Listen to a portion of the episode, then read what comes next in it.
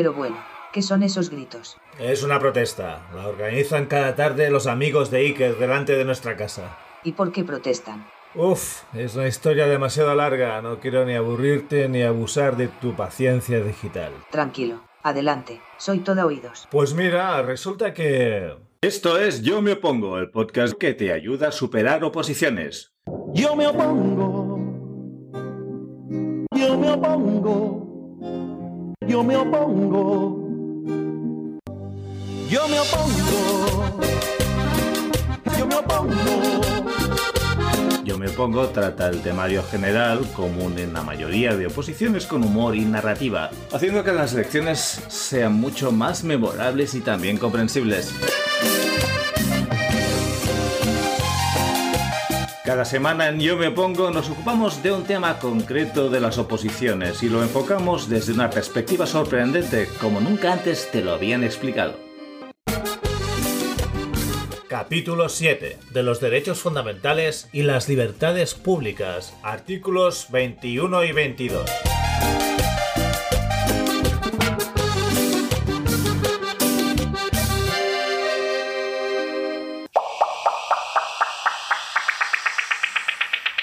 Resulta que mi hijo está invocando el artículo 21 de la Constitución para poder dar una fiesta en casa con sus amigos. Pero aún recuerdo que la última vez que organizó una fiesta, necesitamos una brigada de limpieza y desinfección para poder volver a hacer habitable esta casa. Es tan simple como echarle una ojeada a ese artículo de la Constitución.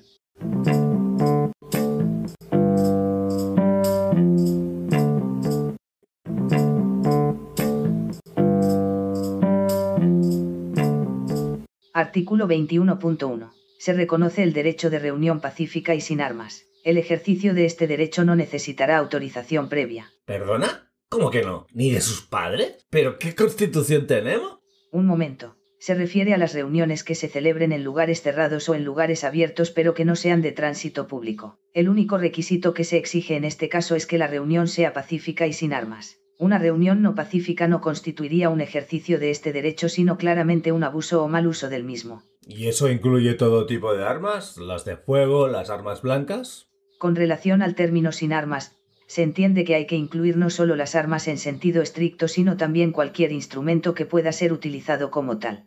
Por ejemplo, bates de béisbol o paraguas cuando no son usados para la finalidad que les es propia. ¿El lanzamiento de cuadros puede considerarse violento? Eso es lo que ocurrió la última vez. Si el cuadro iba dirigido contra alguien, sí. Impactó contra el vecino, así que fue un acto violento, ¿no? Tal y como me lo explicas, no parece que se trate de una reunión en sentido estricto, según la Constitución. Mm, ya. ¿Y cómo es una reunión en sentido estricto? Según la Ley Orgánica 9-1983, de 15 de julio, reguladora del derecho de reunión. Se entiende por reunión la concurrencia concertada y temporal de más de 20 personas, con una finalidad determinada, para la expresión de unas ideas, con frecuencia con fines reivindicativos. Bueno, creo que en este caso, más que fines reivindicativos, eran fines etílicos. En los supuestos en los que no se dieran los elementos citados nos encontraríamos ante meras aglomeraciones, en consecuencia no amparadas por el artículo 21 de la Constitución. Una aglomeración llamada botellón, para ser más exactos. Pues ya puedes decirle a tu hijo y sus amigos que la farra que quieren montarse no está amparada por el artículo 21 de la Constitución. Ojalá fuera tan fácil. Me ha amenazado con que si no le dejo hacer la fiesta en casa, va a acabar organizando una manifestación con sus amigos. ¿Tú te crees? Las manifestaciones son de lo que trata el punto 2 del artículo 21. Artículo 21.2. En los casos de reuniones en lugares de tránsito público y manifestaciones se dará comunicación previa a la autoridad, que solo podrá prohibirlas cuando existan razones fundadas de alteración del orden público, con peligro para personas o bienes. En este apartado del artículo 21 se establecen unas limitaciones a los supuestos en que las reuniones se celebren en lugares de tránsito público, ya sean en forma estática o en movimiento, o sea, manifestaciones. Este último supuesto cuenta con una regulación especial debido a que las repercusiones o la afectación de otros derechos o bienes será más intensa que en las reuniones que se celebran en lugares cerrados. Por este motivo la Constitución exige que las manifestaciones se comuniquen a la autoridad competente, que, a su vez, puede prohibir una manifestación cuando existan fundadas razones para prever la alteración del orden público.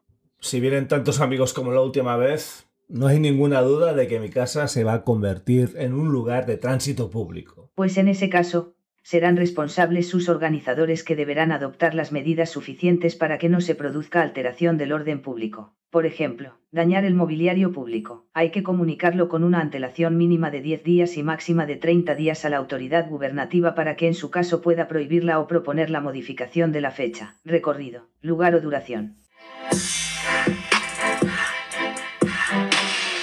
No me has dicho nada de cómo ha acabado todo eso de la manifestación que iba a convocar tu hijo si no le dejabais montar una fiesta. ¿Va a haber manifestación o no va a haberla? Pues nada, se acabó cuando apliqué un poco de psicología para adolescentes. Así que les animé a que salieran a la calle para protestar. Y no solo eso, sino que también les dije que yo mismo me iba a añadir a la manifestación y que iba a inventar unos cuantos eslóganes para que los coreáramos todos juntos. no veas lo rápido que la desconvocaron. De verdad te digo que los humanos nunca dejaréis de sorprenderme. Sí, puede resumirse en nunca compartir nada con los padres y siempre llevar la contraria.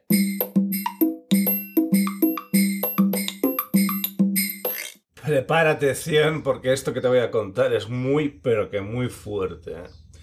Resulta que me he enterado por casualidad de que además del grupo oficial que tenemos de WhatsApp, en el que estamos todos los miembros de la charanga del carnaval del barrio, pues resulta que me he enterado de que hay otro grupo en el que yo no estoy invitado. O sea, están todos los asociados, menos yo. ¿Tú te crees que hay derecho a eso? No eres tú el que siempre te quejas de que te llegan mensajes de WhatsApp que te importan un bledo. Es que, es que no. Es que no. Es que no lo entiendes. Si han hecho ese grupo es para rajar de mí. Lo siento, pero todavía no domino muy bien según qué expresiones. No entiendo qué significa rajar. Rajar significa ponerme a parir, criticarme como si no hubiera mañana. ¿Puede hacer eso una asociación, pregunto? Se impone hacer un repaso del artículo 22. ¿Qué artículo es ese? El que trata del derecho de asociación y de las obligaciones a las que están sometidas las asociaciones. Ah, vale. Y ya te digo yo que esto no va a quedarse así. Todos estos años cargando con el bombo durante los pasacalles, cuando nadie más quería hacerlo, y encima va y me ponen a parir los muy desagradecidos.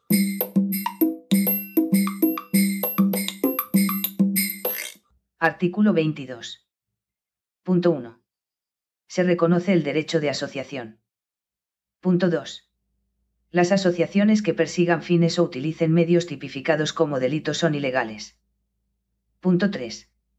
Las asociaciones constituidas al amparo de este artículo deberán inscribirse en un registro a los solos efectos de publicidad. Punto 4. Las asociaciones solo podrán ser disueltas o suspendidas en sus actividades en virtud de resolución judicial motivada. Punto 5.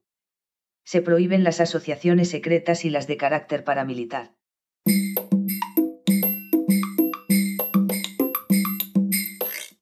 Pues la verdad, mm, según este artículo, no sé hasta qué punto es inconstitucional que me hayan dejado fuera del grupo de WhatsApp y que lo utilicen para criticarme. El derecho de asociación es un derecho fundamental y por eso se desarrolla por una ley orgánica, 1-2002. Y recuerda que son leyes orgánicas las relativas al desarrollo de los derechos fundamentales y de las libertades públicas. Lo primero que hay que tener en cuenta es que las asociaciones son entidades sin ánimo de lucro constituidas voluntariamente por tres o más personas para cumplir con una finalidad de interés general o particular, mediante la puesta en común de recursos personales o patrimoniales y con carácter temporal o indefinido. El funcionamiento de una asociación debe ser democrático. ¿Te parece muy democrático que yo no tenga el mismo derecho que los demás a enterarme de lo que hablan en ese grupo de WhatsApp? Deberíamos profundizar en los puntos 2 y 5. Te sigo. ¿Te refieres a donde dice que las asociaciones que persigan fines o utilicen medios tipificados como delito son ilegales? ¿Podríamos acogernos a eso? Ahora veremos cómo lo regula el Código Penal. Son punibles las asociaciones que tengan por objeto cometer algún delito. O después de constituidas, promuevan su comisión, así como las que tengan por objeto cometer o promover la comisión de faltas de forma organizada, coordinada y reiterada. Las que aún teniendo un fin lícito, empleen medios violentos o de alteración o control de la personalidad para su consecución. Las que promuevan la discriminación, el odio o la violencia contra personas, grupos o asociaciones por razón de su ideología, de religión o creencias. Las que promuevan la discriminación. El odio o la violencia o inciten a ello por la pertenencia a alguna etnia, raza o nación, o sexo, orientación sexual, o situación familiar, o por sufrir alguna enfermedad o minusvalía. Ajá, ahí creo que los hemos pillado, porque claramente es discriminatorio y puede incitar al odio. Y en cuanto a la violencia, pues no sé, ¿qué se entiende por violencia? Se entiende por violencia toda acción, omisión o trato negligente que priva a las personas de sus derechos y bienestar, que amenaza o interfiere su desarrollo físico, psíquico o social, con independencia de su forma y medio de comisión. Pues mira, llevo días sin pegar ojo pensando en lo que deben decir de mí a mis espaldas. Si eso no es violencia, ya he tomado una decisión. Quiero presentar una iniciativa para que se prohíba a las entidades crear grupos de WhatsApp que discriminen a alguno de sus socios.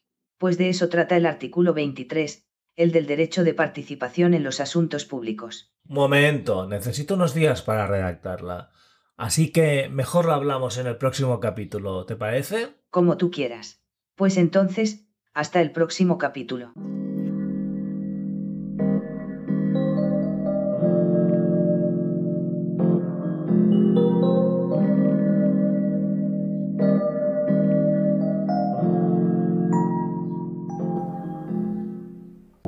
Me opongo. Yo me opongo. Yo me opongo. Yo me opongo. Yo me opongo. Yo me opongo trata el temario general, común en la mayoría de oposiciones con humor y narrativa, haciendo que las lecciones sean mucho más memorables y también comprensibles. Cada semana en Yo me pongo nos ocupamos de un tema concreto de las oposiciones y lo enfocamos desde una perspectiva sorprendente como nunca antes te lo habían explicado.